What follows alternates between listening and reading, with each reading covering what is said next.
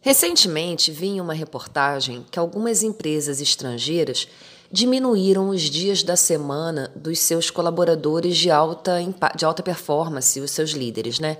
Então, ao invés deles trabalharem de segunda a sexta, eles passam a trabalhar de terça a sexta ou de segunda a quinta, de acordo com o que melhor lhe convém.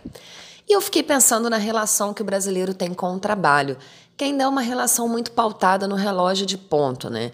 Ah, eu bato cartão às oito, eu não tenho hora para sair, enfim, esse é o profissional que considera é, trabalho como algo exaustivo, como algo cansativo.